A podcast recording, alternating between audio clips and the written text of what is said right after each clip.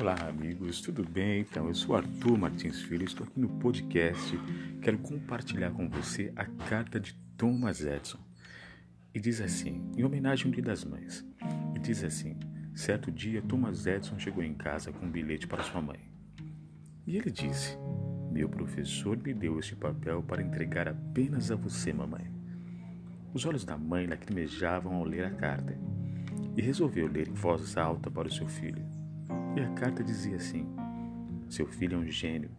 Esta escola é muito pequena para ele e não tem suficientes professores a seu nível para treiná-lo.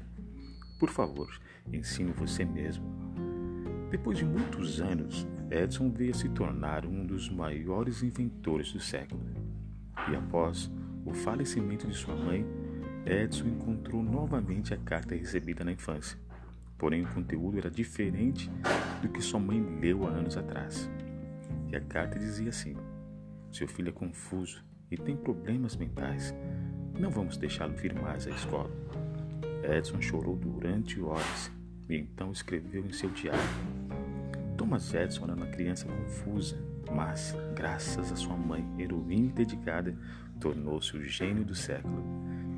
Existem certos momentos da vida onde é necessário mudar o conteúdo da carta para que o objetivo seja alcançado. Autor desconhecido. Voz Arturo Martins Filho. Um abraço para você, uma homenagem ao Dia das Mães. Programa Dançando a Poesia.